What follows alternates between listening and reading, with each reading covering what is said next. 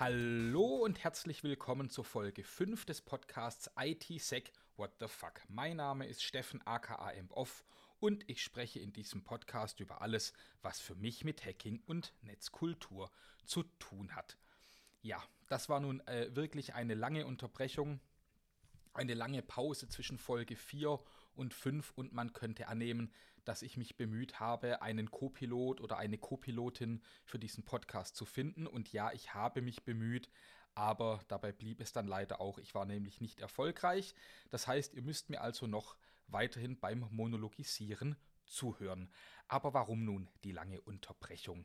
Ich habe viel um die Ohren, vermutlich wie ihr alle auch. Es zieht ja alles wieder an. Wir kehren in die Büros zurück, man geht auf Dienstreisen und man konnte ja schon fast den Eindruck gewinnen, Corona ist vorbei. Ähm, und wir hatten jetzt immerhin eine kleine Pause, aber nun äh, mit Welle 4 geht es wieder los und wir gehen äh, vermutlich auf keinen schönen Winter zu, aber wir hatten äh, eine kleine, äh, zumindest eine gefühlte Pause. Und in dieser Corona-Ruhepause hat es mich auch auf ein paar Tagungen verschlagen und bei dreien von diesen Tagungen bin ich auch als Vortragender aufgetreten. Äh, bei zwei davon waren virtuell, die dritte äh, führte mich und einen Kollegen aber tatsächlich ganz, ganz physisch in die Schweiz, in das schöne Bern. Und wir durften dort darüber sprechen, wie wir in unserem Archiv, in dem Archiv, in dem wir eben arbeiten, wie wir dort mit digitalen Vor- und Nachlässen umgehen. Und es war schon toll, äh, mal wieder zu reisen. Die, die Fahrt mit dem Zug war etwas umständlich, man musste ein paar Mal umsteigen.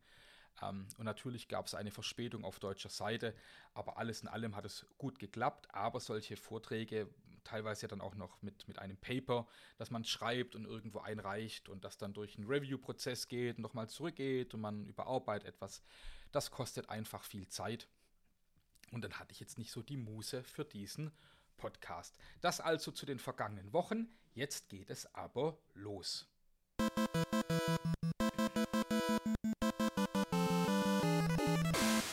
Ja, das erste Thema mag vielleicht etwas äh, tröge äh, rüberkommen, und zwar es geht um zitierbare Commits auf GitHub.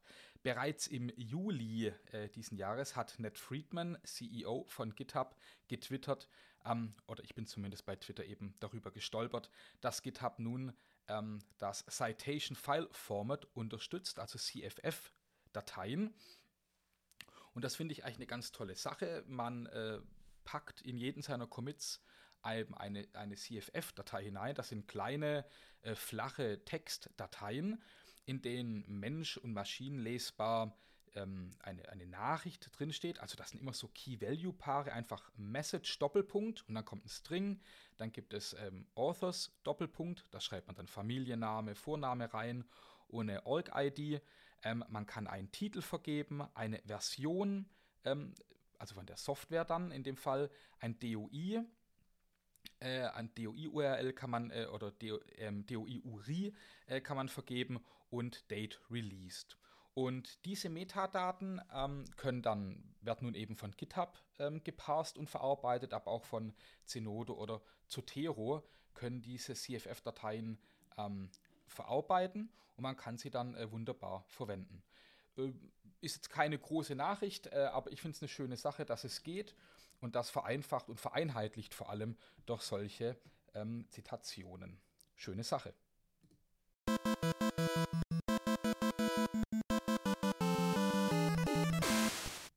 Das nächste Thema wird nun ein bisschen technischer oder geht zumindest mehr in den Bereich IT-Security. Und zwar es geht um Kanarienvögel. Naja, eher um Canary Files.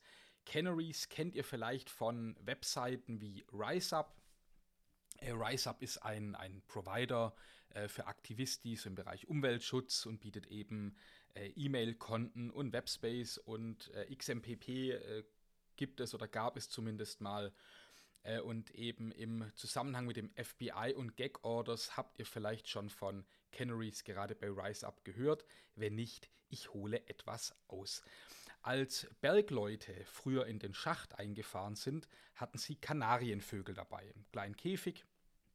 Und wenn der Sauerstoff nun ausging, dann starb der Vogel oder wurde zumindest leiser, träge und die Menschen äh, konnten den, den Stollen evakuieren und hatten so eine Chance herauszukommen. Und an diese Geschichte angelehnt äh, setzen Anbieter von Services, eben zum Beispiel RiseUp, ähm, Kanarienvögel ein, Canaries ein und sie legen dafür eine signierte Datei auf dem Webserver öffentlich ab, in der steht, wir wurden bis zu diesem Datum, Datum nicht von staatlichen Behörden aufgefordert, Daten herauszugeben.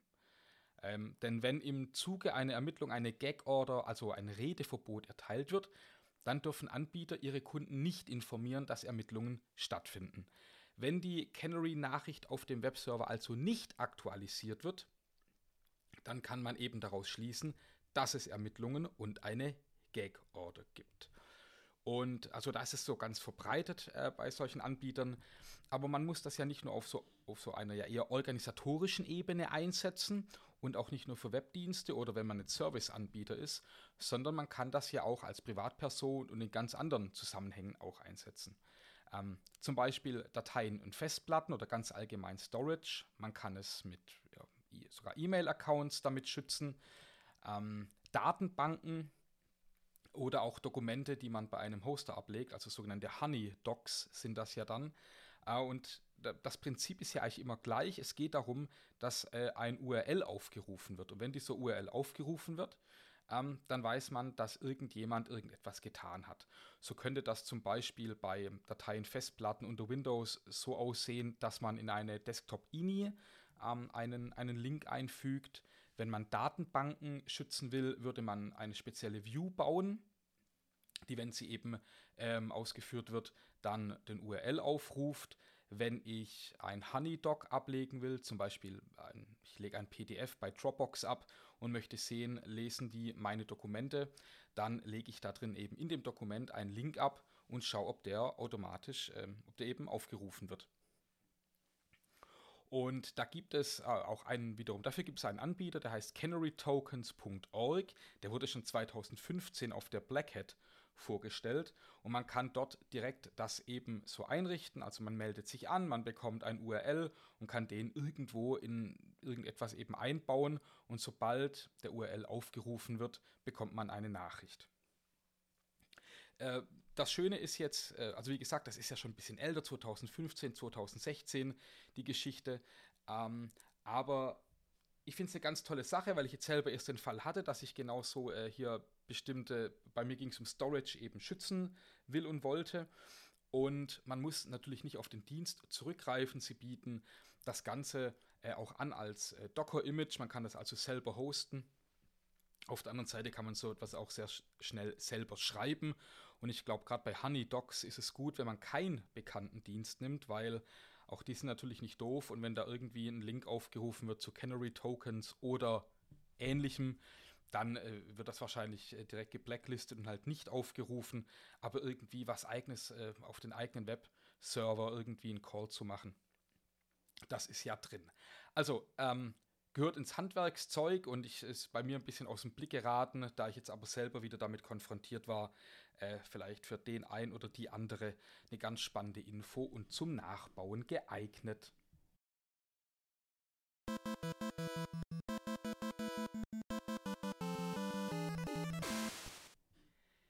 Ja, ich habe die Zeit zwischen den Aufnahmen äh, auch dazu genutzt, äh, ein paar andere Paper zu lesen und ähm, bin da ein paar äh, Journals durchgegangen und äh, mir ist dabei einfach aufgefallen, die meisten Artikel beschäftigen sich mit IoT und maschinellem Lernen. Ähm, die Auswahl jetzt der Journals war vielleicht auch ein bisschen, äh, ist ein bisschen verzerrt, muss ich zugeben, aber da ist schon großes Gewicht aktuell drin. Und ähm, und ich habe nun auch ein Paper entdeckt, das heißt Enhancement of Email Spam Detection Using Improved Deep Learning Algorithms for Cyber Security. Es geht also um Spam-Detektion über Deep Learning. Und äh, da werden dann ganz klassische textuelle Feature herangezogen bei diesem Verfahren. Äh, und es werden natürlich auch relevante Feature erstmal ermittelt. Ähm, und naja, ich verwende bei meinem E-Mail-Server ja immer noch das gute alte Naive Base mit äh, RSpamD und das ist schnell und ordentlich. Und ähm, ich meine auch relevante Feature beim, bei, beim E-Mail-Format, E-Mail-Versand und Protokollen, die sind ja auch recht klar zu benennen. Aber klar, neue Verfahren durchzudenken und, und das Ganze mal zu testen, ist ja nicht verkehrt. Und gerade beim Klammer auf, quantitativ schwammigen Begriff von Klammer zu Big Data, da skalieren ja traditionelle ML, also Machine Learning, Verfahren auch nicht so gut. Ähm, aber da ist auch so ein, so ein kleiner Bias, finde ich, in den Redaktionen von Journals wahrscheinlich. Ähm, denn sobald irgendwo Machine Learning oder Deep Learning draufsteht, dann ist das Paper ja auch schon halb angenommen. Das ist jetzt mal eine Unterstellung und ich kann das nicht belegen, aber so ein bisschen beschleicht mich eben das Gefühl. Über was ich jetzt aber wirklich sprechen will. Wenn die IT-Security-Welt schon von Deep Learning beherrscht wird, dann sollte man ja auch so ein paar äh, Algorithmen und Methoden und Vorgehen kennen. Aber wie bekommt man bei so einem Brocken einen ordentlichen und ähm, schnellen Überblick, auch wenn es äh, erstmal nicht zum täglich Brot gehört? Und ähm, wie kriege ich schnell eine Übersicht mit, was gibt es eigentlich für Lösungen und welche kann ich wo anwenden? Und die Antwort habe ich in einem anderen Paper gefunden, und zwar in dem ähm, auch 2001 veröffentlichten Paper Deep Learning Algorithms for Cyber Security Applications, a Survey. Ne, das hört sich ja erstmal ganz gut an und das wurde geschrieben äh, von fünf Autoren, deren Namen ich alle nur falsch aussprechen kann. Deswegen äh, werde ich sie in die Show Notes schreiben. Ähm, und das sind alles Forscher und Forscherin vom College of Sports Engineering and Information Technology an der Wuhan Sports University. Wuhan ist geläufig, das liegt in China, wer es nicht weiß. Und es wurde veröffentlicht im Journal of Computer Security. Und die Autoren stellen eben äh, in kurzen Abschnitten Verfahren vor und sie unterscheiden dabei oder ähm, ähm, klassifizieren sie so in ganz klassisch in unsupervised und supervised Deep Learning. Dann gehen sie auf Hybrid Deep Learning ein, semi-supervised Deep Learning. Und in diesen kurzen Abschnitten äh, erklären sie wirklich gut verständlich die Eigenschaften von den einzelnen Verfahren und auch das Vorgehen, wie man mit diesen Verfahren dann ganz praktisch arbeiten würde. Also sehr, sehr lesbar, sehr anschaulich, ähm, kurz und knackig.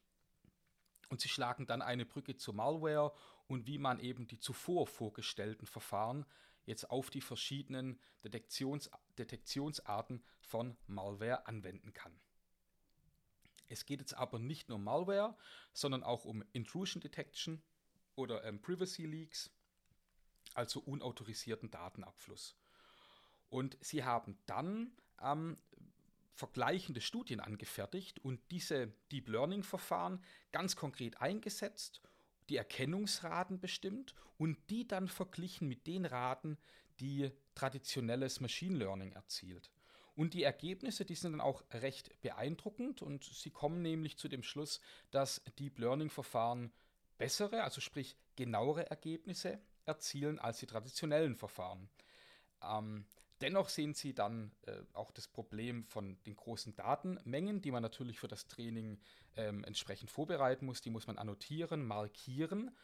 Und äh, Sie nennen auch, dass auf jeden Fall noch weitere Studien durchgeführt werden müssen, welche Modelle wann am effektivsten sind und wie eine optimale Parameterauswahl erfolgen kann.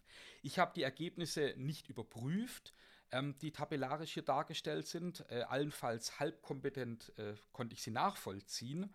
Der wirkliche Wert des Papers besteht für mich aber eben in der Übersicht der aktuellen Verfahren und als Einstiegspunkt für eigene Studien zu dem Thema. Einfach, dass man die Terminologie hat, ähm, dass man das Literaturverzeichnis verwendet und dann selber hier in die Bereiche auch vordringen kann, die einen eben interessieren. Es ist ein Paper mit knapp 20 Seiten, das wirklich äh, gut geschrieben ist, das an manchen Stellen oberflächlich bleibt aber das sich äh, wirklich lohnt. Und ich verlinke das natürlich auch mit, mit DOI.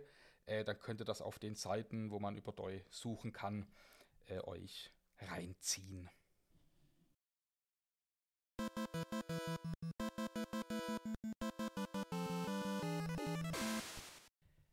Die heutige kurze Folge beschließe ich wieder mit einem Song. Der hat allerdings so gar nichts mit IT-Security oder Hacking zu tun und er wird auch vermutlich nur wenige von euch ansprechen. Aber es ist ein Song meiner Band von den Klaus Kings und den kann ich ganz ohne rechte Probleme hier reinpacken. Wer also keinen lauten Punkrock mag, der möge sich jetzt ausklinken. Wir hören uns. Bis bald.